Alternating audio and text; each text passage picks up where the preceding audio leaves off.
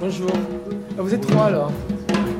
Ah bon, bah, c'est bien, c'est bien. c'est- Ah oui, c'était pas prévu comme ça? Ah non, c'est c'est je, je sais pas. Euh, ben on peut monter quand vous êtes prêts. Non, mais je voulais pas que vous attendiez dehors comme ça. Je veux dire, je déteste être en retard donc. euh, Nous étions là. Vous êtes sondés. Ok, allons-y Nous étions alors. là.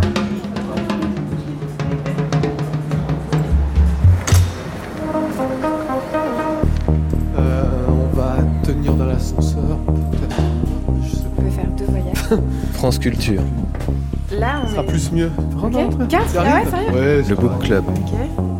Parti. Attention le micro. Vous allez lire Pascal Rambert, il faut aussi prendre Oui, de oui, oui, bien sûr, oui, c'est ce que je vais le lire. je suis un très mauvais, Ça va être dur. je suis un très mauvais lecteur. c'est vraiment... dans la bibliothèque de Pascal Rambert. Bienvenue. Merci. Marie Richeux. C'est suffisamment rare et drôle pour être raconté. Lorsque nous avons proposé à Pascal Rambert, auteur et metteur en scène de théâtre, de déballer sa bibliothèque pour le book club, il a accepté avec joie, mais il a précisé qu'il n'avait pas de bibliothèque. Vous pouvez venir à la maison, a-t-il répondu, mais je n'ai plus livres. Et ce n'était pas tout à fait un mot d'esprit. Nous, on croyait à une blague car l'auteur prolifique a souvent parlé de son amour immodéré pour la littérature, véritable deuxième naissance à l'existence. Ce n'était pas une blague ou pas tout à fait, car chez lui, on a longtemps parlé devant une étagère quasiment vide, 10 ou 15 livres tout au plus, répartis avec un certain art de l'espace. Les autres étant semés, donnés, ici ou là, depuis des années, dans un grand désir de circulation et de délestement matériel. Mais il y a quand même des livres chez Pascal Rambert. Il y en a dans sa tête, quelques autres dans sa cave, quelques autres à la campagne. À l'écouter raconter son rapport à la lecture, apparaissent aussi les corps des écrivains, leurs lieux, leurs maisons, leurs amours, des corps et des vies qui semblent l'aimanter comme le font les corps des actrices et des acteurs pour qui il dit écrire depuis toujours.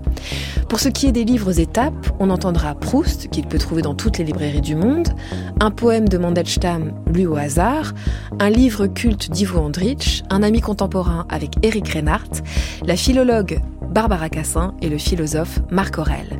Imaginez maintenant une table en bois, deux bougies colorées, quatre verres d'eau et l'énergie d'un homme qui a tant de projets à réaliser qu'il est d'accord pour accepter la vie qui passe, mais n'aura pas du tout le temps de mourir. Euh, en fait, c'est ce que j'ai expliqué, c'est que. euh, comment dire, moi j'ai plus de bibliothèque en fait. Oui, on nous a dit ça quand on Oui, a lancé l'invitation à Pascal Rambert. On nous a dit oui, mais Pascal Rambert dit qu'il n'a plus de bibliothèque. Non, j'ai plus de bibliothèque parce qu'en fait, euh, je passe, je sais pas, 7 ou 8 mois par an à l'étranger et donc mes livres, euh, euh, je les, j'ai cessé de les accumuler en fait. Et en fait, j'ai eu deux grandes bibliothèques. J'ai eu une première grande bibliothèque euh, il y a, je sais pas, une vingtaine d'années, puis une deuxième ensuite, mais vraiment des grosses bibliothèques. Et elles correspondent aux personnes avec qui j'ai vécu. Et comme euh, on s'est séparés, bah, je me suis séparé de mes bibliothèques aussi parce que je pouvais pas euh, avoir les. euh, je sais pas, comme les gens qui ont des, des centaines de disques, je- chaque livre pour moi est, correspond à une période. À... Donc, ce Il y a qui- des livres qui vous suivent quand même. oui, oui, bien sûr. Euh, Faulkner me- m'aura suivi tout le temps. Mais, euh, mais je veux dire que physiquement, euh, je, laisse mes, je laisse les livres que je lis dans les pochettes avant des avions, enfin du siège avant des avions, dans les, dans les euh, Dans les appartements. les appartements à louer où je passe ma vie, les hôtels et tout ça, parce que j'aime, un, j'aime pas m'encombrer. Et, euh, et puis il y a quelque chose qui me plaît de laisser un objet quelque part et de savoir que, que peut-être quelqu'un d'autre va le prendre. J'adore cette, cette idée comme ça de, de, de laisser des objets dans la, enfin, voilà, dans, dans la vie, quoi. Mais en général, je les laisse et, euh, et, et j'aime ça. J'aime le, le fantasme que quelqu'un trouve un objet et s'en empare après moi, l'emporte, le lise ou pas, le sente. Mais est-ce que ça veut dire qu'il y a un détachement matériel, Ah, complètement. mais qui est nouveau? Non, c'est toujours été comme ça. Moi, j'aime pas posséder. euh, Je suis pas du tout collectionneur. euh, Je pourrais vivre dans le vide absolu, quoi, en fait. Un peu comme ils dans les où, pièces. livres Parce que quand même, vous êtes un grand lecteur. Oui, mais. Alors ils euh, sont où maintenant Eh ben, ils sont, ils ont là, Ouais, il c'est y vrai en a. et-. C'est voilà. vraiment très vide. Mais oui, Mais mais c'est merveilleux en même temps parce que pour cet exercice-là, c'est la première fois qu'on nous répond. Vous pouvez venir chez moi, mais vous allez trouver une bibliothèque Rien. vide. Mais oui, parce que je trouve que, en plus aujourd'hui, c'est vrai que euh, c'est pas quelque chose que je pratique parce que moi j'ai pas de truc de tablette. Euh, euh, je peux pas lire sur des tablettes en fait. Je j'aime pas le rapport physique des doigts avec l'objet. J'aime bien le livre. Mais c'est vrai que aujourd'hui je peux être à l'autre bout du monde et ce qui est tout le temps le cas, mais je, je peux trouver l'objet. C'est vrai. Ce qui n'était pas le cas il y a encore 15 ou 20 ans. Donc avant, il fallait avoir l'objet. Par exemple, l'expérience physique et qui m'a conduit à ne pas avoir de, de, de bibliothèque euh, à nouveau, c'est que je faisais une production à, Tokyo, au Japon, et puis euh, j'arrive, et puis euh, dans la rue où j'étais, je vois de très loin un, magasin, je me dis génial, ça va être, tous les jours je vais pouvoir aller lire et voir des livres. En fait, je me suis approché. C'était un magasin de chaussures, c'est-à-dire que les signes au Japon, quand on arrive en Asie, on est complètement bouleversé sur les signes qu'on connaît. Bon, bref. Et puis plus loin, j'ai trouvé une vraie librairie où il y avait évidemment que des livres en japonais. Et puis il y avait une section English Books et une section euh, European Books. Et il y avait, euh, il y avait la recherche, quoi. Donc on peut toujours trouver un Proust quelque part dans une ville, dans le monde. Je veux dire, je suis pas inquiet de ça. Alors, est-ce qu'on va vers cette bibliothèque Ouais, presque vide quand allons-y. même Parce que du coup, c'est très beau. C'est presque zen comme. euh, Ah mais c'est c'est ce qu'il faut dans la vie. Il faut que, faut que tout soit beau et tout rangé. Parce que je peux pas écrire si c'est pas rangé. Si je sens qu'il y a un truc dans la maison qui est euh, pas à sa place, je ne peux physiquement pas écrire. Donc euh, il faut que tout soit rangé. C'est pénible pour euh, mon entourage, mais c'est comme ça. Alors qu'est-ce qu'on voit? On voit le Ivo Andrich. Les pensées de Marc Aurel, que j'aime particulièrement, on voit le Barbara Cassin, enfin on voit. Mais aussi on voit des choses dont on va parler après, aussi peut-être Mandelstam, ça on peut en parler. Il y, a, il y a les Faulkner, il y a des choses sur la peinture chinoise, parce que je vais beaucoup en Chine et je fais des productions là-bas. Euh, il y a, oui, parce que la, la ville d'esprit, vous êtes sûr que si vous êtes dans la rue avec ce livre-là, vous avez aucun ami. Il y a personne qui vient vous dire Ah bon, vous lisez ça? Ça, ça, fait, ça fait du vide. Ça fait le vide soi. autour de Ouais, soi. c'est vachement bien. C'est super bien. Homère, l'Odyssée quand même. Oui, c'est parce une sorte que. de bibliothèque des essentiels, non? Non, ouais, parce que c'est. euh, parce que maintenant je suis un peu vieux, quoi. Et donc. euh, comment dire Je lis essentiellement tout ce qui sort à la rentrée de mes amis, à la rentrée, à la rentrée littéraire. Quand même. Et ça, Oui. c'est- mais c'est pas là. Oui, non, parce qu'après, voilà, je les laisse ailleurs, je les donne à d'autres gens. Mais si on va à côté. Ah, alors.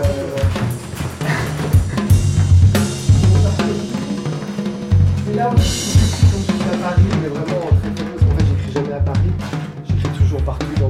Enfin, mais là, là, il y a des belles choses là. J'ai trouvé récemment parce que ça c'était, euh, ça c'est ma vie ça. On peut décrire que donc, c'est un petit bureau de bois. Très Ouais. beau. Tout est très beau. C'est vrai que vous avez raison, tout est très beau. Il faut que tout soit beau. Avec toujours. deux piles quasiment architecturales. Oui. Quand je dis archi- donc elles ne sont pas, elles sont légèrement pivotées, quoi. Toujours, c'est toujours comme livres. ça que je mets les livres. euh. Une à droite, une à gauche. Et ça, c'est le Henri Mondor, c'est la vie de Mallarmé, c'est c'est un chef-d'œuvre absolu. Parce que j'ai adoré Mallarmé, euh, j'adore Mallarmé. Ça a été euh, la, joie de ma, je sais pas, de mon adolescence, quoi. Et ça, le Henri Mondor, c'était un, un médecin et qui a fait toutes, euh, voilà, ces deux volumes qui sont très difficiles à trouver aujourd'hui chez NRF Gallimard. Et, et je les ai, je les ai retrouvés. Je l'ai déjà lu, mais j'ai j'ai aimé le- les retrouver tous les deux. Là, c'est Valérie Mregen, qui est une amie aussi. euh, C'est son dernier livre, La, la jeune artiste, qui est vachement bien.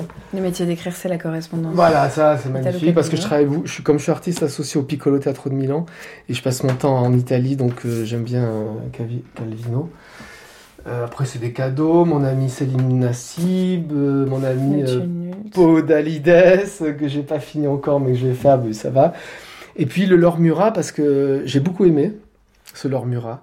Proust, roman familial. Voilà, alors, Proust roman familial, et ça m'a ça m'a donné envie de, de recommencer toujours euh, à être. euh, puis j'ai puis j'ai- j'ai- là c'est c'est- Oui, c'est beaucoup ça- de livres de la rentrée Oui littéraire. oui parce que c'est c'est des gens que j'aime beaucoup. Je veux dire, j'adore Jean-Philippe Toussaint.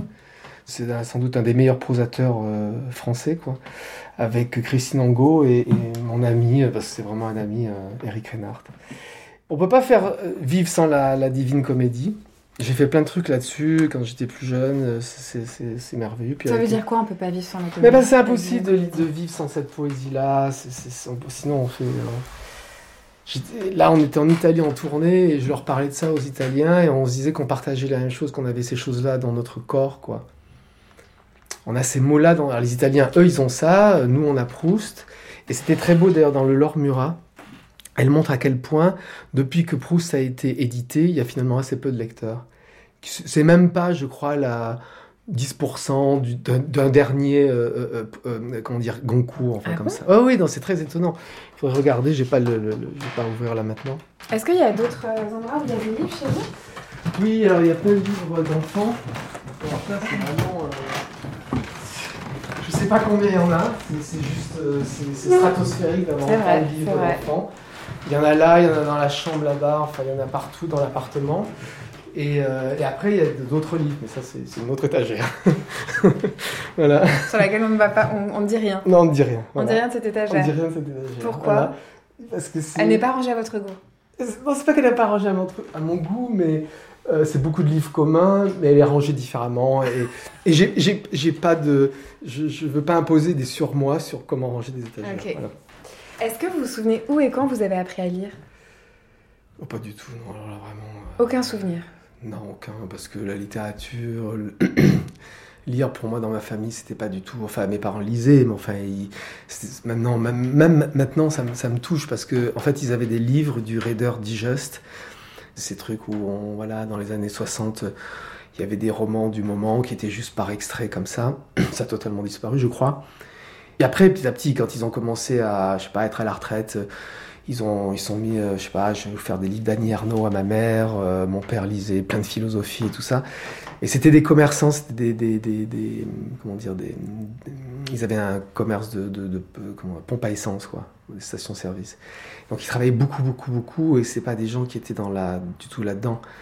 Et quand ils ont été à la retraite, après, ils ont, ils ont rattrapé le, le temps perdu. Mais moi, je, je me souviens pas, je me vois pas. euh, Vous ne vous voyez pas Ah non, je me enfant vois pas à l'école non. en train d'apprendre à lire Non, non, c'est pas. De toute façon, c'est un moment de ma vie que j'ai complètement. euh, euh, j'ai adoré mon enfant, j'ai eu une enfance merveilleuse, j'adore mes parents et tout ça. Mais moi, je suis vraiment né, justement. fait- on a fait un livre avec Laura Adler où je lui racontais ça. Où, où- où- moi, je suis né à 13 ans, en fait. Donc, j'ai pas l'âge réel que j'ai aujourd'hui. Aujourd'hui, j'ai 61 ans, mais je- je- il faut que j'enlève 13 ans à ces Il s'est 61 passé ans. quoi à 13 ans? Bah parce que j'ai un ami, euh, je pense que je devais être en, en troisième ou en quatrième, que j'avais beaucoup, vous savez, c'est un peu l'ami comme ça, vous, vous l'admirez et tout, vous avez l'impression qu'il sait des choses sur la vie que vous ne savez pas. Et, euh, et il m'a donné les, les fleurs du mal de, de, de- de Baudelaire et, et ma vie a basculé quoi. Vous êtes né avec un livre? Je suis né avec les fleurs du mal de Baudelaire. Mais c'est une légende ou vous. Ah non, c'est vraiment pas une légende, c'est un truc physique, réel, concret, où d'un coup, je n'avais pas accès à ce monde-là. Comme au théâtre, je suis né avec Pina Bausch, Claude Régis, etc. Là, j'ai lu ce recueil de poésie, et déjà, je commençais à écrire de, de la poésie sans le savoir. Enfin, voilà. Et donc, ça m'a. euh, J'ai écrit beaucoup, beaucoup de poésie, en fait. J'ai commencé à être publié dans une revue merveilleuse qui s'appelait Dox, qui était faite par Julien Blaine. Il y a une revue de, de poésie euh, contemporaine extraordinaire, j'avais euh, 15-16 ans.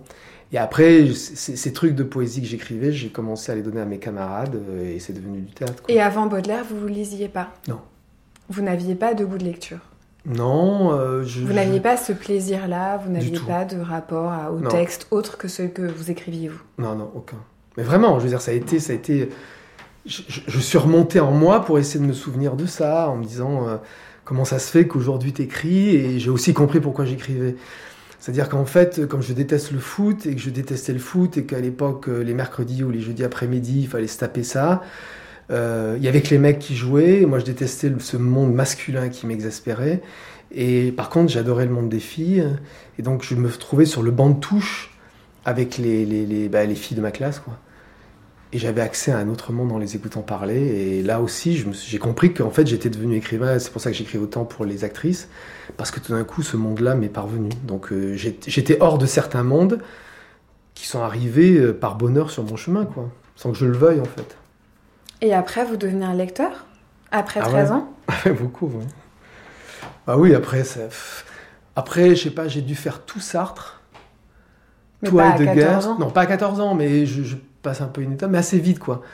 Euh, Vers 16 ans, j'ai commencé, j'ai volé euh, Lettres et le néant, je sais exactement où, dans quelle librairie, parce que j'avais pas, enfin, c'était cher, Lettres et le néant, c'est un gros livre, Lettres et le néant. Mais pourquoi vous vous dites je vais aller lire Lettres et le néant Mais parce que Mais j'ai... comment vous savez que ça existe? Mais parce que ça existe, parce que je commence à me renseigner, que j'ai des copains qui sont en philo et qui me disent mais t'as pas lu ça? Je dis bah non, et ça. Puis après, je, je pars sur Heidegger, et puis après, je découvre Wittgenstein des années plus tard, et puis j'adore la philo. Je pense que je n'ai faire que de la philo toute ma vie, que je vais rentrer en philo. Je rentre en philo. J'ai Clément Rosset comme professeur, donc là, c'est l'explosion absolue. Et puis, et puis, puis en même temps, je suis en train de faire de la mise en scène. J'écris mes textes, et puis malheureusement ou heureusement, euh, j'ai 19 ans et 20 ans, et ça marche. Et depuis, ça n'a pas Plus de philo. Plus de philo. Enfin, après, moi, je lis beaucoup de philo parce que moi, j'adore la philosophie analytique. Donc, ça me nettoie le cerveau, des répétitions, des choses, euh, voilà, du quotidien. Et ça, j'adore ça. Ça me, je veux dire, lire de la philosophie analytique américaine ou, euh, ou allemande, ça me, ça me lave. Avant de Chacun son truc, hein, j'avoue. non, mais je regarde pas de séries, il y a pas de télévision ici. je- J'ai j'ai pas le temps, quoi. Donc, soit, soit je vis. Mais ils sont où les livres de philosophie analytique alors? Ah bah, ils sont. euh, Cachés. non. non, parce qu'on a une grande cave, alors parfois ça descend. Parce que là, franchement, euh, ça c'est les œuvres complètes de Ossip Mandelstam. J'adore aussi Mandelstam, malheureusement je parle pas russe, mais je l'ai découvert parce que je fais une production en Russie. Et, euh, puis j'ai surtout, euh, il y a eu un voyage qu'on a fait de, de- de- de Kiev pour aller voir où est-ce qu'il allait en vacances euh, dans les années 30, 29-30. Il, il- allait beaucoup en Crimée. Et donc je voulais voir la maison où il était, comme je voulais voir la maison de Tchekhov également. Et euh, donc moi j'aime bien aller voir les maisons d'écrivains très très loin. J'adore ça, c'est un truc que j'adore voir. Par exemple la maison de Tchekhov, elle est exactement telle qu'elle l'a voulu. Et c'est lui qui avait planté les arbres donc euh, à, Yalta, puisqu'il y a sa maison à Yalta. Donc on voit comment il l'aurait vu euh, s'il était encore en vie. Et puis juste à côté de Yalta, il y a un, tout petit village qui s'appelle Gourzouf, où en fait il avait acheté une maison euh, Tchekhov avec euh, pour euh, abriter euh, voilà le temps pour qu'il soit tranquille avec Olga Knipper parce que c'était impossible. À Yalta il y avait trop de gens qui venaient lui demander d'être soigné tout ça. Et j'ai pleuré. C'est une toute petite maison carrée blanche qui est au bord de l'eau. Il y a une petite plage on les imagine descendant comme ça tous les deux. C'est merveilleux. Alors ça c'est la grande biographie la plus belle biographie c'est euh, Donald Rayfield, c'est la, la meilleure biographie de Tchekhov. Je crois que je les ai toutes lues parce que j'adore Tchekhov et on ne peut pas vivre sans Tchekhov non plus. Euh, Faulkner, là aussi, c'est la biographie de Karl, de Frédéric Karl de, Faulkner parce que c'est des vies, euh, c'est des vies formidables, quoi. Et puis Faulkner, c'est, euh, je, tente encore. pour moi, le livre le plus achevé, à part euh, Proust, si on parle de Proust, c'est euh, c'est les palmiers sauvages. C'est mon, comment dire, c'est c'est tout ce que j'aurais aimé faire. C'est tout ce que j'aurais aimé inventer. Deux histoires à une époque Ouais. qui n'ont, pour ainsi dire, vraiment assez peu de, de trucs poreux. On peut toujours trouver des porosités entre les deux histoires. Mais c'est ce que j'aurais. c'est- pour moi, c'est le livre de la modernité absolue. Et puis, puis il est tellement dur. c'est tellement- non, je, Mais vous l'avez pas choisi. Quand vous a demandé. non, je l'ai pas choisi parce que je crois que j'ai choisi, si je me trompe pas, par Ivo Andrich et puis euh, Marc Aurel parce que bon voilà. Mais moi, j'aime la littérature française en fait. Euh, vous voyez, là on voit, on, on a l'éternel. euh, où est-ce qu'il est, Euh, Oui, le- les, les illusions perdues de Balzac que j'aime particulièrement parce que en fait tout Balzac se passe là où on est. Là, on est dans le 6e arrondissement, on est rue Dauphine. Et tout, tout ce dont il parle, je pourrais aller dans la rue et dire c'est là. Et alors c'est ici. Et ça, ça vous plaît? Ah, j'adore. Et surtout dans le 6e arrondissement, il y a... avant on habitait place de la Sorbonne et, et là il y, a, il y a un hôtel où il y a une petite plaque avec la plus belle phrase, je pense, qui est de la littérature, française. C'est c'est un petit hôtel où a été euh, Rimbaud.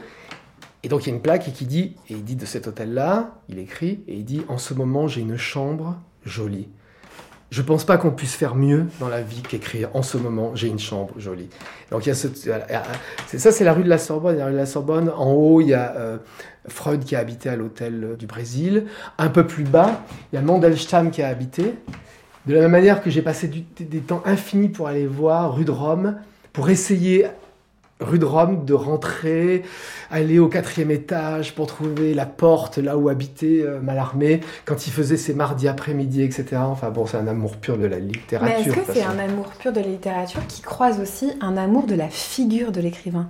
Parce que vous nous dites les maisons, ouais. les rues, donc ça veut dire qu'il y a aussi quelque chose dans le corps ou la personne de celui qui écrit Mhm. qui semble vous arrêter, Pascal Rambert, vous fasciner presque. Bah, parce que parce que parce que c'est ma vie, parce que moi j'écris du théâtre, donc je m'intéresse au corps. des acteurs. Je veux dire, j'écris pour des gens. Quand j'écris, j'écris pas des pièces comme ça en l'air. J'écris des pièces, euh, elles sont adressées. J'écris des lettres à chaque acteur, à Audrey Bonnet, à, à Stanislas Nordet, à Denis Podalides, à Béard, enfin à tous les gens pour qui j'écris. Je veux dire, c'est des textes qui sont, bon, qui sont dirigés pour des, vers des corps. Donc euh, moi, ça me plaît. Et là, pendant qu'on est en train de parler, on est dans, un immeuble donc de la rue Dauphine. Et euh, si on allait euh, dans l'autre pièce, on verrait de l'autre côté de la cour. Et de l'autre côté de la cour, lorsque euh, on arrive ici pour habiter là, pendant le confinement, il y a Michel Vinaver. Et je ne savais pas. J'adore Michel Vinaver parce que Michel Vinaver, quand j'arrive à Paris, que j'ai 20 ans, que je suis chez Antoine Vitesse, Antoine Vitesse monte Michel Vinaver. Donc moi, je suis influencé par Michel Vinaver. Même l'énergie de parole que j'ai, elle vient en fait de Michel Vinaver. De, de, de, de comment il s'écrit, comment il écrit ses textes tout ça. Bon. Donc euh, oui, oui, c'est un quartier ici extrêmement riche de- d'histoire d'écrivains. Bon, on était venus Oui, juste là pour déménager ces livres. euh, Donc, Ouais. euh, Andrich, Ouais. euh, Marc Aurel, je Ouais. vous laisse les prendre parce que du coup, je vous appelle que non. Barbara Cassin. Dans vos choix, il y avait aussi bah, Proust. Proust. C'est où Il est à côté. Il est là-bas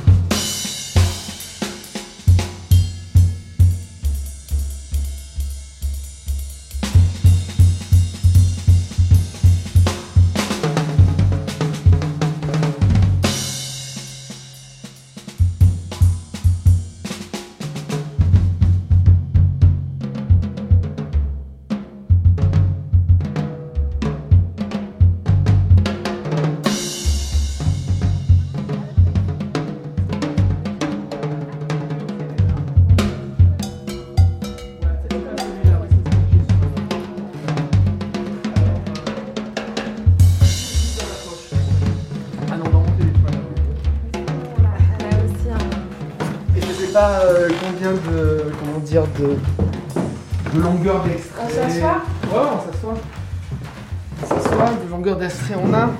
Par quoi vous voulez commencer Donc là, on arrive dans ce deuxième temps Ouais. de votre bibliothèque, Pascal Rambert. Ouais. On vous a demandé, puisque vous n'avez pas de livre, d'en choisir cinq, pour continuer de faire sorte d'autoportrait de vous en tant que lecteur. Et vous avez donc choisi cinq textes qu'on va découvrir ensemble. Vous allez nous les lire et vous allez nous dire pourquoi Ouais. et aussi quand est-ce que vous avez découvert ces textes, etc. Donc on vous laisse le choix de l'ordre. Oui, oui. Bah, le Par choix quoi on commence? euh, Je pourrais vraiment euh, commencer par. Euh, Ouais, mais je pourrais commencer par Eric Reinhardt. Allez, donc un roman contemporain. C'est un roman contemporain. J'ai beaucoup aimé Cendrillon de, de, de, de Reinhardt. euh, et je suis allé vers lui pour le rencontrer, parler avec lui, puis on est devenus vraiment très proches. J'aime beaucoup ce qu'il écrit et je pense qu'on se ressemble quelque part. On va une sorte d'amour comme ça, peut-être un peu trop pour la littérature, pour la- le verbe et tout ça. C'est quoi avoir trop un amour pour la littérature? Bah, je sais pas, par exemple, euh, je sais pas, le prix Nobel de, de cette année, euh, Jan Fos, c'est de, l'écriture extrêmement économe. Ouais. vous voyez? Moi, je suis un mec du Sud.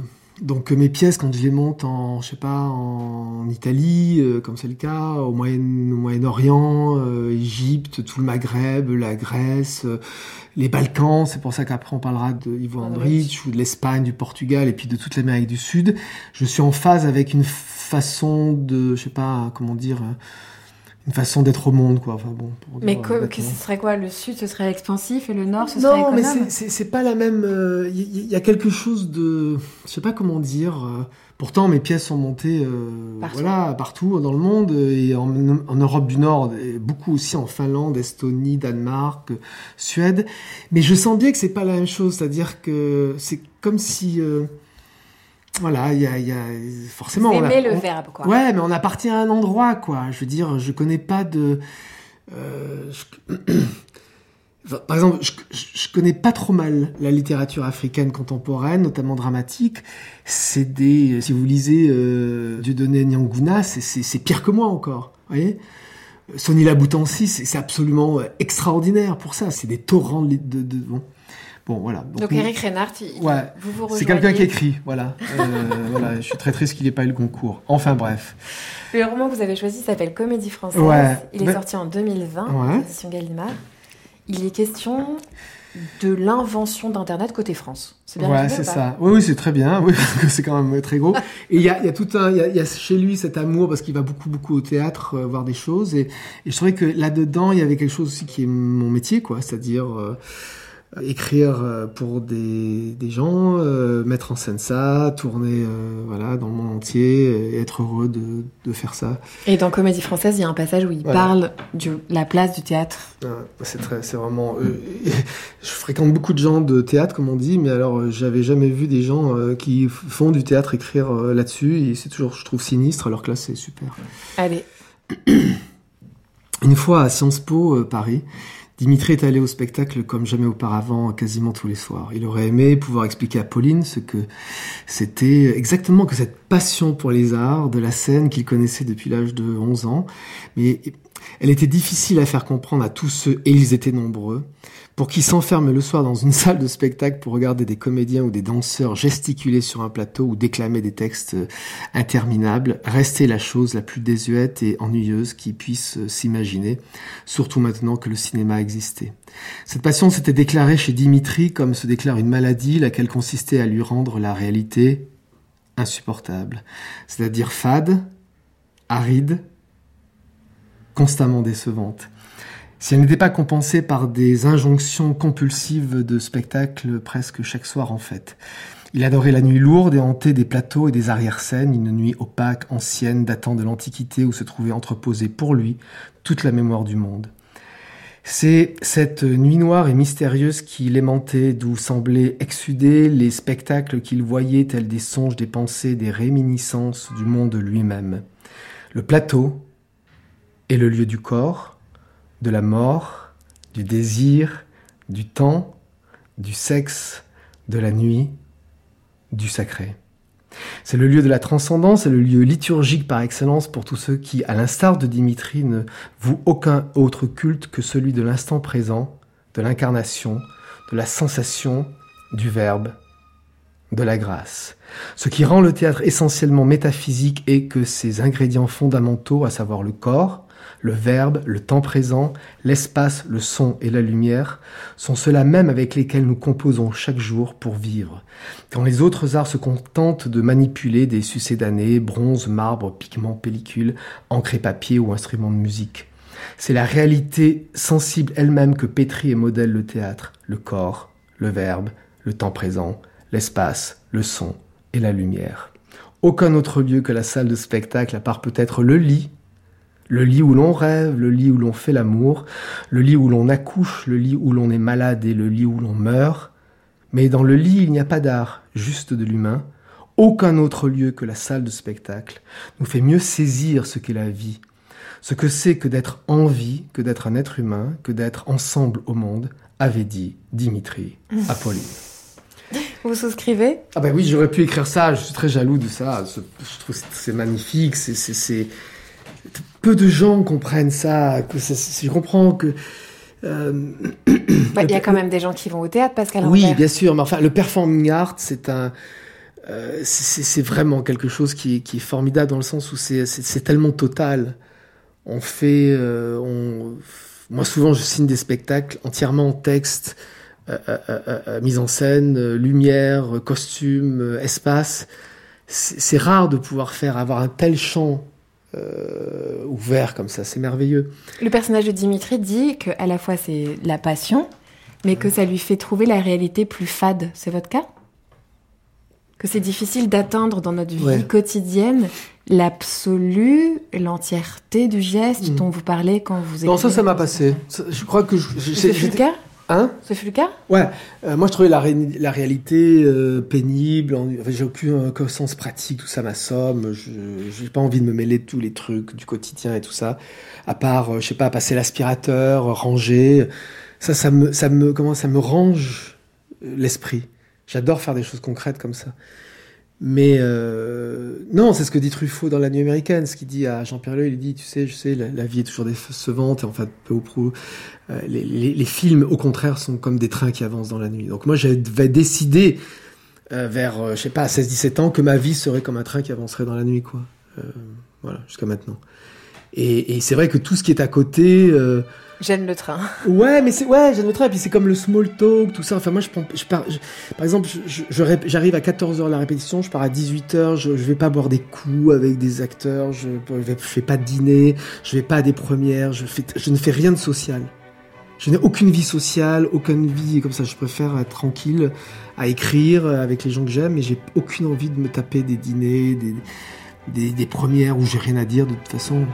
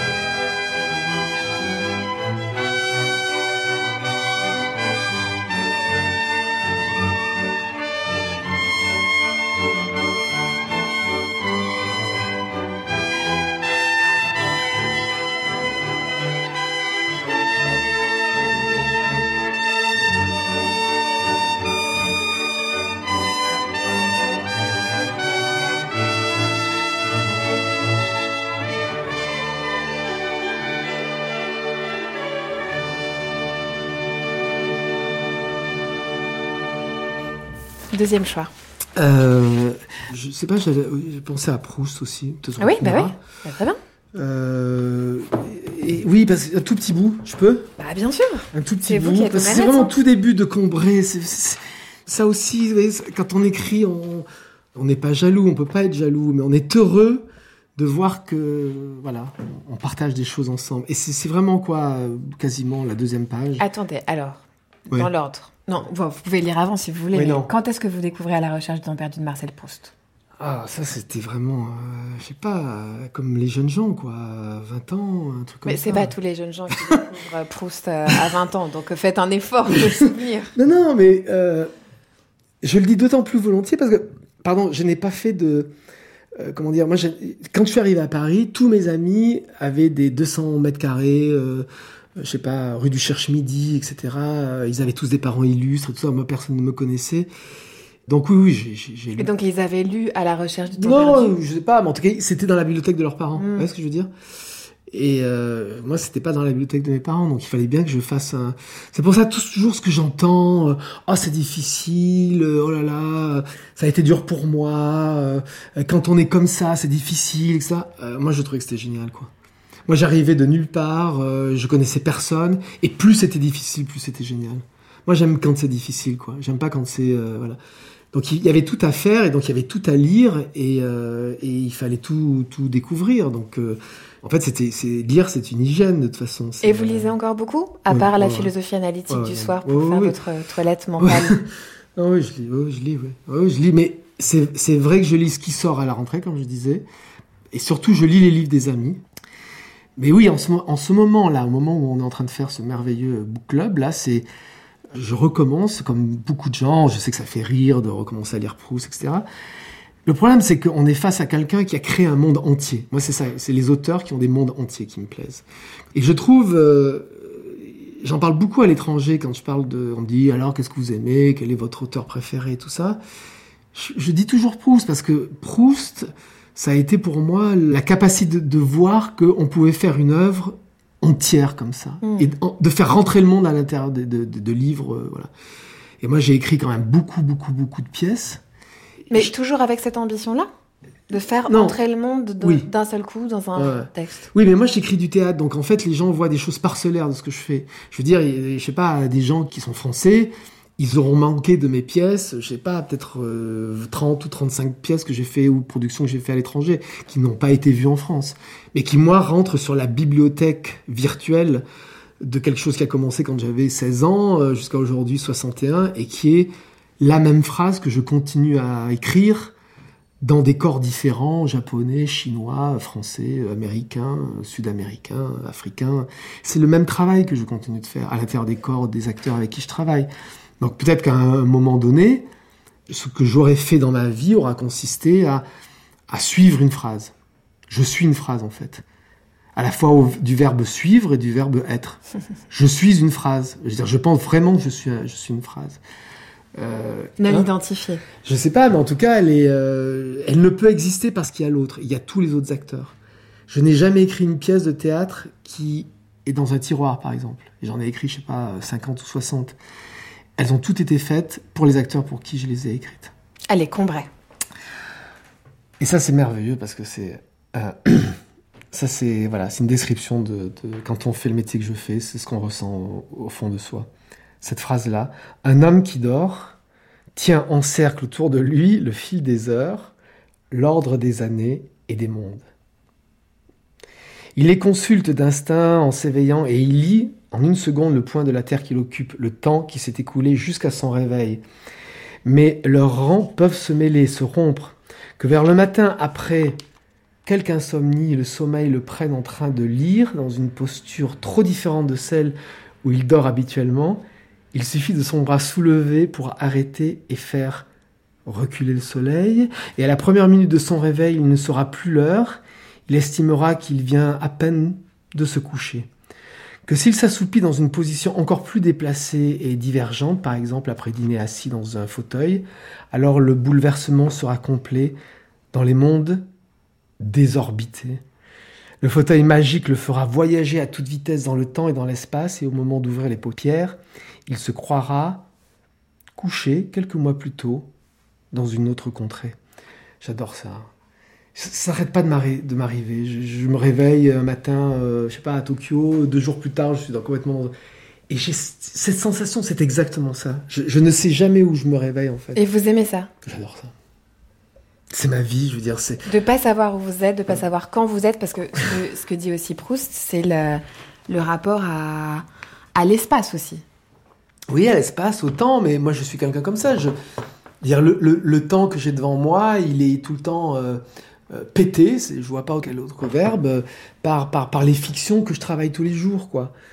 Il n'y a pas un jour de ma vie où je ne, je ne suis pas en train de répéter dans une langue ou une autre, donc, ou dans un pays ou un autre.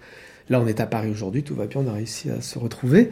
Mais la plupart du temps, je suis pas là. Et donc, euh, c'est cette, comment dire, cette richesse de toutes ces langues, de tous ces espaces qui sont certains que je connais bien, comme le Japon, ou de totalement inconnus, comme Là, je pars en Uruguay. Bon, voilà, ça va être totalement une nouvelle aventure euh, là-bas. Mais euh, moi, j'aime ça. Par exemple, quand j'étais beaucoup plus jeune, j'aimais beaucoup l'ivresse. D'accord? De toutes les ivresses possibles. Euh, tout. Voilà. J'étais rimbaldien, on était tous rimbaldiens. On est rimbaldien quand on est jeune.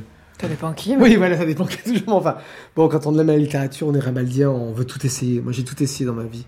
Tout. Et donc ce, sentiment aussi de vaciller parfois euh, devant des choses, des mots, euh, des expressions, euh, une situation, un SMS qui arrive, tout de suite l'imaginaire s'engouffre et moi je peux pas le, je peux pas le, laisser à la porte. Je peux pas dire non à la vie en fait. On peut pas dire non à la vie. Et, et, ce non que je ne dis pas à la vie produit, produit, produit des œuvres quoi, que je transforme ensuite en, en pièces de théâtre. Ok, on a lu Proust, on a lu Eric Reinhardt. Ben, c'est à vous ensuite. Alors après, j'ai une passion absolue pour Barbara Cassin. J'aime beaucoup, j'aime le, j'aime le rythme. Je l'avais entendu dans un book club, on peut faire des références on peut, à l'intérieur, on peut faire un truc euh, on peut, on peut. mothétique comme ça. Et donc, euh, j'avais adoré ce book club. J'aime son énergie interne. J'aime le rythme de sa phrase, j'aime comment elle parle, l'énergie qu'elle a, etc. Je, l'aime vraiment profondément. Je crois que j'ai offert ce livre qui s'appelle Le, bonheur, ça, dent douce à la mort. qui est une phrase d'un poème de, Rimbaud. Je crois que j'en ai offert une, douzaine. Je crois que c'est un des livres récemment que j'ai offert le plus à des amis. C'est une autobiographie fragmentaire qu'elle présente comme étant aussi philosophique, puisqu'elle est philosophe, philologue. Et vous avez choisi de lire un extrait, Pascal Rambert. C'est une scène de vie importante, fondamentale, dit Barbara Cassin. Fondamentale. Elle a, elle a, eu cette idée géniale, et peut-être qu'un jour je le ferai moi-même, quels ont été les, les 8 ou 10 mots importants de notre vie? Et franchement, là, vraiment, là, je, je, je, je me mets devant comme ça pour euh, saluer, quoi. Parce que Peut-être que je le ferai moi-même un jour. Je prendrai dix mots qui ont été les moments, euh, les mots essentiels de ce que aura été ma vie. Est-ce que vous pensez que c'est des mots que vous avez prononcés ou des mots que vous avez entendus? Non, je pense que ce sera des mots euh, que j'aurai entendus. C'est des mots qui auront été dits par d'autres personnes. Donc ce sont les mots les plus importants. par des femmes, parce que c'est quand même euh, l'essentiel aussi. De... Les mots les plus importants, c'est des mots que vous avez entendus. C'est des ah mots qu'on vous a dit, mm. peut-être. Ah ouais, vraiment. Bah, c'est mieux. Alors, c'est mieux de faire, de faire rentrer l'autre en soi quand même. Et, ces mots-là, et puis cet extrait qui est vraiment magnifique, je crois à ça, moi. Moi, je crois à cette beauté euh, dans le corps. Une scène entre nous, elle parle de son mari, euh, une scène entre nous m'a marqué pour toujours. Étienne voyageait beaucoup, nous vivions ensemble quand il revenait d'Afrique. Il arrivait à 6 heures du matin, il n'a jamais été question d'être, je ne sais pas même ce que ce mot veut dire, fidèle entre guillemets. Puisque mes parents n'avaient jamais connu d'autre personne que l'un l'autre, ils s'enorgueillissaient assez et qu'ils se déchiraient au-delà du concevable, alors jamais je ne serais fidèle en ce sens. Or, Étienne euh, m'a donné une fois pour toute une sorte d'autorisation générale dont je n'avais pas besoin mais que j'ai reçue comme un cadeau. Le cadeau, le supplément par excellence. Cette fois, pour toutes ces produits, un matin très tôt, je regagnais notre appartement rue de l'Anneau, après avoir passé la nuit ailleurs. Je remontais lentement la rue, songeuse de ma nuit. Il était au croisement d'en bas, juste avant notre porte. Je l'ai vu dans la rue. Il était revenu un jour plus tôt. Il m'a vu désemparé, désemparée et follement heureuse de le voir. Les deux choses étaient aussi claires l'une que l'autre. Il m'a serré dans ses bras et il m'a dit J'aime quand tu as le corps gai. Il me l'a dit sans reste, sans qu'il me soit question d'équilibre, de prêter pour un rendu d'une quelconque réciproque, compensation ou équité. C'était parfait, poétique et parfait.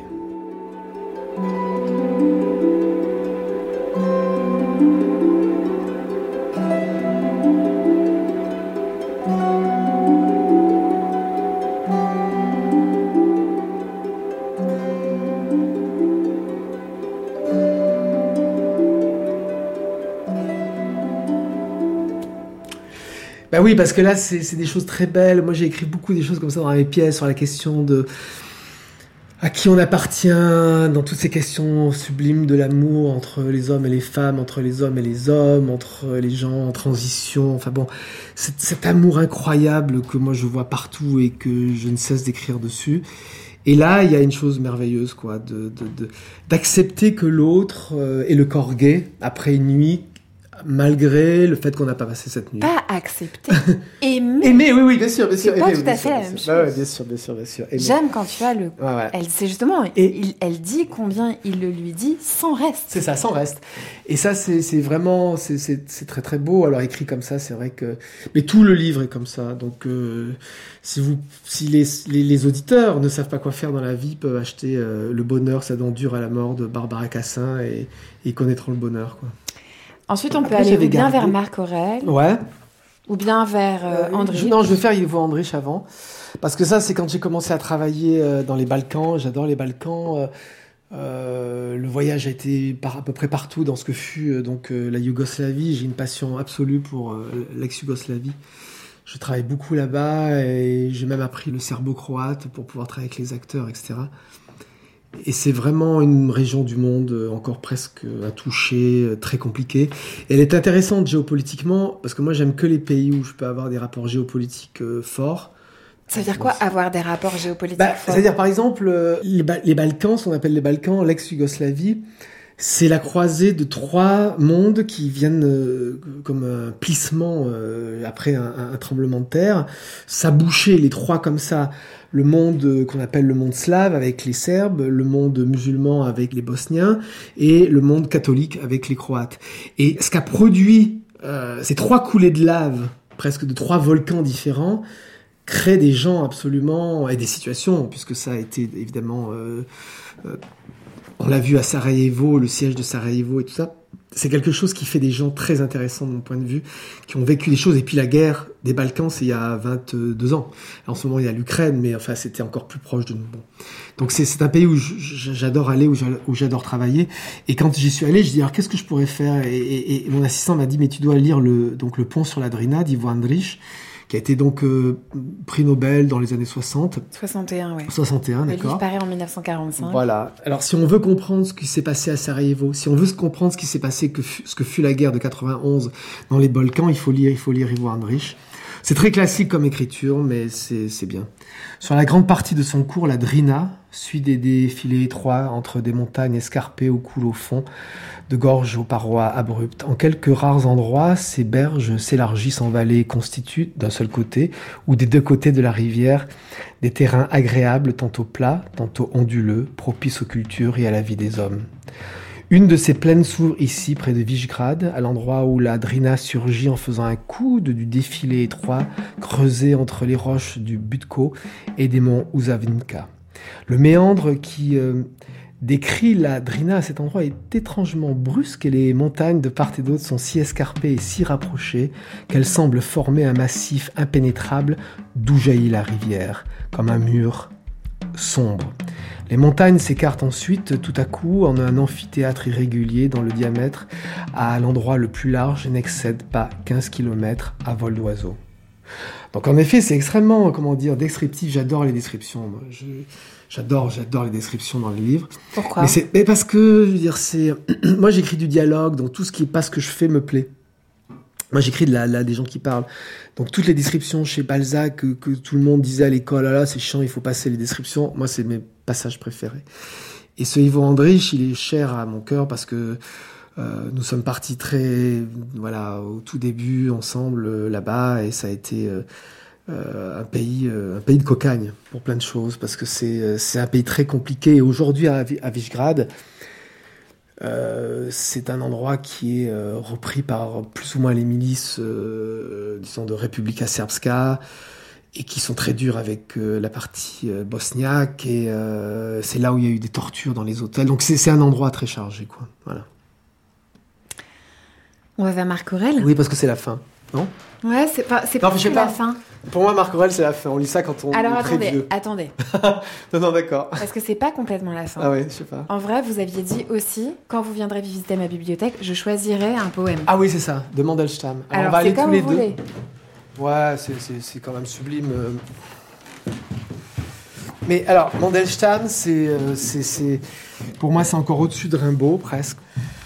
Mais euh, je peux, vraiment, c'est n'im- n'importe ben, lequel. C'est le carré de Voronège où j'ai pas pu aller. En fait, il y, a- il y a un livre très très beau qui est publié dans cette merveilleuse euh, maison d'édition qui s'appelle Le bruit du temps. Et en fait, Le bruit du temps, euh, c'est le titre d'un des livres de Mandelstam. Et l'éditeur a pris ce, titre pour en faire sa maison d'édition. Je trouve, que c'est vraiment une très très belle euh, maison d'édition.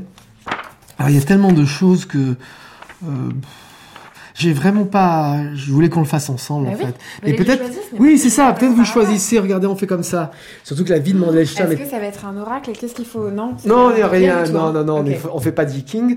Mais juste un mot sur Mandelstam pour que les gens sachent. Poète extraordinaire euh, qui meurt dans un goulag euh, vers 30, 35 ans, je sais plus, peut-être un peu plus, mais enfin à peu près comme ça, 40 ans peut-être. Bon. Et, et parce que ce qui est quand même beau, et je tiens à le dire, parce que je tiens vraiment à le dire. Euh, des fois, on entend, ah, on habite dans un pays, euh, voilà, c'est n'importe quoi. En fait, on entendait que ça pendant les gilets jau- jaunes, pendant le confinement, quand on vit dans une dictature, etc. Il faut quand même rappeler que euh, euh, quand et pourtant je suis un homme de gauche, mais il faut quand même rappeler que quand Mandelstam est envoyé dans son goulag en Sibérie, c'est parce que in fine, peut-être 15 ou 20 ans avant, il a écrit cette phrase incroyable dans ce poème où il dit, où il parle de Staline en disant que, les, que Staline a, des doigts gros comme des vers. Donc moi, je suis désolé, mais quand eux, on se retrouve euh, mort parce qu'on a écrit une phrase, pour moi, ça vaut tout ce qu'on peut imaginer de ce que ça veut dire et combien la littérature est dangereuse. Je viens de faire une production en Égypte. Et quand je travaille en Chine, tous mes textes sont systématiquement passés par la censure. Et je l'accepte, d'accord? Donc, euh, il faut pas raconter n'importe quoi et les mots ont un sens. Allons-y pour okay. Mandelstam. Alors, je tombe sur un poème d'octobre 1930, écrit à Tbilissi. Voilà. Et c'est des poèmes qui sont non rassemblés en recueil ou non publiés. À personne il ne faut le dire, ce que tu as vu, oublie-le.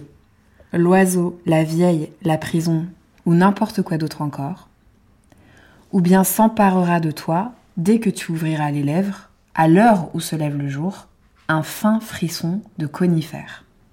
Souviens-toi, la datcha, la guêpe, le plumier, l'encrier d'enfance, et puis dans la forêt, l'érel que jamais tu ne ramassas. Qu'est-ce que vous voulez faire de mieux? Oui, c'est très beau et c'est surtout très beau parce que c'est de la poésie orale en fait. Je veux dire, quand il a, quand il a écrit cette phrase que je disais par rapport à, Staline, il n'a plus le droit de faire partie de la Société des écrivains moscovites et il a été obligé donc de cacher tout. Mais même caché, euh, il écrivait sur des, sur des, hein, et à un moment donné, il a arrêté d'écrire physiquement, d'écrire euh, sur du papier. Et sa femme, Nadiejda Mandelstam, apprenait les poèmes. C'est cette chose incroyable. C'est-à-dire qu'en fait, elle a appris tous les poèmes une fois qu'il a peu pu écrire parce que voilà la police pouvait arriver et lui le, ce qui a pas manqué par, par se passer. Et donc elle a appris je sais pas tous les poèmes qu'elle avait en elle. C'est marrant parce que par exemple le, le, spectacle de, de, de, de, de Thiago euh, Rodriguez quand il apprend le, poème il fait apprendre le poème de, sa grand-mère à sa c'est le même principe c'est-à-dire que Nadia Mandelstam elle a appris tout ça elle a appris tous les poèmes. Et lorsque ça s'est un peu dégelé avec Brejnev elle a commencé à les, à les réécrire sur des carnets, et puis après, petit à petit, ça a commencé. Et puis, euh, Brodsky a beaucoup aidé à ce que tous ces textes-là partent aux États-Unis, etc. Donc oui, c'est des, histoires vraiment euh, absolument formidables, quoi. C'est la fin, et la fin, c'est avec Marc Aurel. D'accord, j'ai pas compris. Je situe, hein, deuxième siècle après Jésus-Christ. voilà. Pensez. voilà, non, mais c'est le mouvement euh, des stoïques, des stoïciens. Et il y a quelque chose que j'ai compris euh, peut-être peut-être en, vieillissant et que j'aime beaucoup, qui est euh, bah, la, pensée essentielle de Marc Aurel, c'est tout d'un coup de se rendre compte que tout ne dépend pas de nous. Et que finalement, si on veut être heureux, comme je le suis, moi je suis une personne heureuse, j'aime le bonheur et la joie. Et, c'est le fait de comprendre que il y a des choses euh, contre lesquelles on ne peut rien faire. Si là maintenant il se met à pleuvoir, je, je, je, je et, toutes ces choses qui peuvent nous affliger, qui peuvent être des choses comme ça extérieures à nous, euh, je trouve qu'une forme de sagesse c'est de l'accepter. Je trouve que euh, c'est bien d'accepter des choses. Plus on vieillit. Moi je trouve que l'acceptation est... Moi quand j'avais 20 ans je pouvais pas accepter les choses. Mais il y a un moment donné où c'est... Euh, peut-être c'est parce qu'on s'accepte aussi soi-même, on se connaît un tout petit peu mieux. Et, je trouve chez Marc Aurel, cette, j'aime ça, j'aime cette dureté qui fait que tout d'un coup, on peut être heureux de ce qui dépend de nous et ne pas être malheureux de ce qui ne dépend pas de nous. Et ça, je trouve que euh, c'est des choses qui aideraient le monde. C'est-à-dire que moi, je trouve souvent les gens font la tête, râlent dès que j'arrive à Paris, à Roissy. J'ai l'impression d'être dans un bain d'huile, quoi, où tout le monde est pénible, tout le monde. On a l'impression que la France est un horrible endroit où c'est horrible de vivre et tout ça. Je veux dire, il faut un peu voyager quand on le peut, mais on se rend compte qu'il y a vraiment, vraiment, vraiment, vraiment, vraiment pire et beaucoup plus violent et beaucoup plus violent sur les sur les rapports, euh, je veux dire sociaux, les les, les échanges, enfin les, les les, les écarts entre les gens très riches et les et les gens très pauvres et tout ça. Bon, mais je trouve que franchement, euh, euh, si on faisait passer un peu plus dans la société cette pensée que euh, on peut être aussi heureux en comprenant qu'il y a des choses qui ne dépendent pas de nous. Ça n'empêche pas de vouloir changer le monde, de vouloir changer les choses. Enfin, moi, je suis quelqu'un qui veut changer les choses. Quand on écrit, on veut changer les choses. Mais il y a une partie qui fait que peut-être qu'on serait plus heureux. Et moi, je pense que la France a besoin d'être un peu plus heureuse en ce moment. Pascal Voilà. Rambert pour les présidentielles. oui. Allez, je vous laisse terminer Voilà. le déballage de cette bibliothèque en Voilà. lisant une des pensées. Oui, c'est vraiment une au hasard, euh, mais c'est- vraiment bien. Chaque, chaque, c'est des tout petits chapitres comme ça, tourne et retourne ce corps et considère ce qu'il est, ce qu'il devient en vieillissant, en étant malade, en mourant. La vie est courte pour celui qui loue et pour celui qui est loué, pour celui qui se souvient et pour celui dont on se souvient. Et pour cela, se circonscrit encore dans un petit coin de cette région. Et là, tous ne sont pas d'accord, ni même un homme avec lui-même, et la terre tout entière est un point. Et euh, oui, c'est bien parce que c'est aussi notre, enfin c'est ce qu'on fait en philo, enfin c'est ce qu'on aime en philosophie, c'est la, la relativité de notre présence ici, la brièveté. Euh, moi, dans ma tête, j'ai 20 ans, euh, je pensais pas que ça irait si vite. Je suis très en colère, je n'ai aucune envie de mourir. Ouais, j'ai- N'oubliez pas que vous devez accepter les choses contre oui, je sais, je sais. Là, je, voilà, je, je, je- Mais non, j'ai beaucoup, beaucoup, beaucoup de choses à faire. J'ai mille projets tout le temps et, et j'ai pas du tout envie ni d'être malade, ni de vieillir, ni un jour de mourir, quoi. J'ai presque, par provocation, je dirais que j'ai pas le temps de mourir, en fait. Mais aussi, je suis conscient de que voilà, la Terre tout entière est un point et que c'est hyper euh, rapide. hein. Je je J'entendais toujours les personnages qui disaient Oh là, tu vas voir, ça va très vite. Ouais, c'est vrai, ça va super vite. Merci beaucoup Pascal Rambert de nous Merci. avoir accueillis dans votre bibliothèque. Presque vide. Et bien remplie. On la referme. Ah, on la refaire, d'accord. Ah oui, D'accord, allez, on on fait quoi du... On fait un son seul Du silence. Du silence. Quand je marche, je marche. Quand je dors, je dors. Quand je chante, je chante. Je m'abandonne.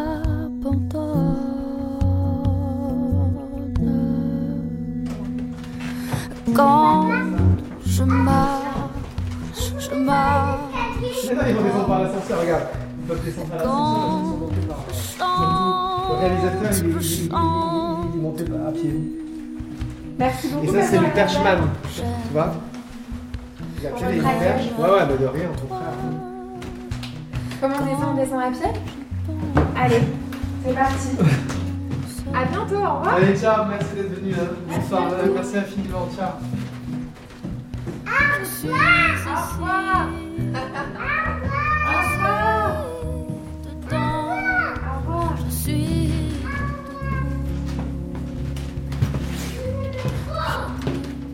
Nous aussi on t'aimait trop.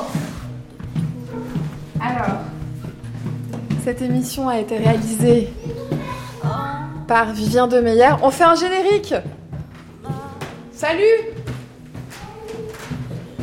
Donc je disais, cette émission a été réalisée ou va être réalisée par Vivien Demeyer. À la prise de son, à l'extérieur, bah, c'était Loïc Duros. Et au mixage, c'était Alexandre Dang. Et vous pouvez réécouter tous les portraits de bibliothèque du Book Club sur franceculture.fr. Et ce sont aussi des émissions qu'on peut podcaster via l'application Radio France. Un grand merci à toute l'équipe du Book Club.